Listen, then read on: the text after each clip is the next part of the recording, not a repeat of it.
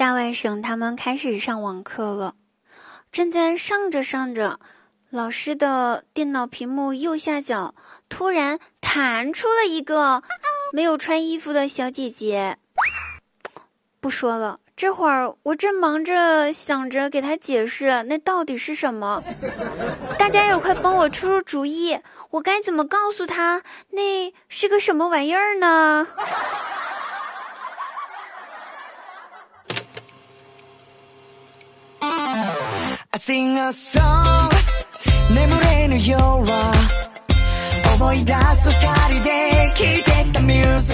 ？Hello，大家好，我依然是你们的好朋友滴答姑娘，开心听滴答，不开心更要听滴答。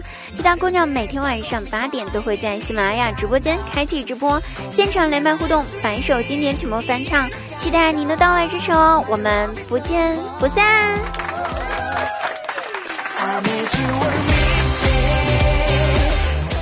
自从我工作了之后呢，就经常带单位上长得还行、人也不错的单身妹子来家里面吃饭。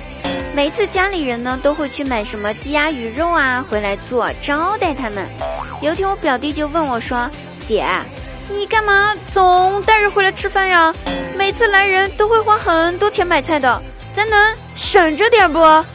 我正准备开口回答他的时候，我爸在旁边给了他一个白眼儿：“傻孩子。”你可长点心呐！你姐那还不都是为了你好？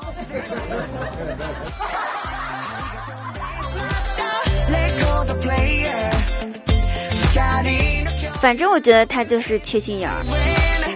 后来表弟去相亲，那相亲呢，觉得人家那小姑娘确实挺不错的，就跟人家主动说要加个微信，但是人家小姑娘摆了摆手，回答说。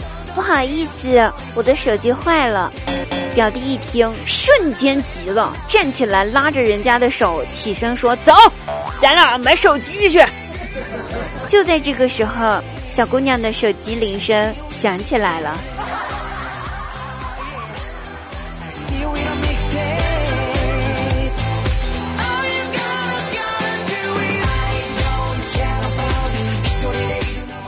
张大鸟刚结婚的时候，他媳妇儿就带来了个瓶子，对他说：“大鸟呀，以后的日子呢，我每哭一次，我就往这个瓶子里面滴一滴水。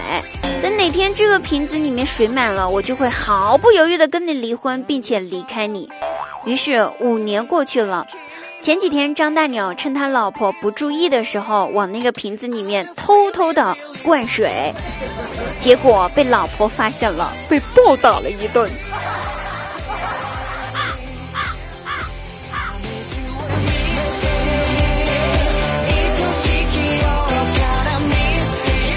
大外甥在上网课，我在旁边坐着监督，就看到他一边听课，一边用手捂着他右边的耳朵。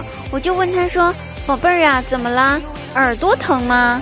他摇了摇头，回答说：“不是的，小姨，我是怕知识跑出去了。我妈总说我左耳朵进，右耳朵出。”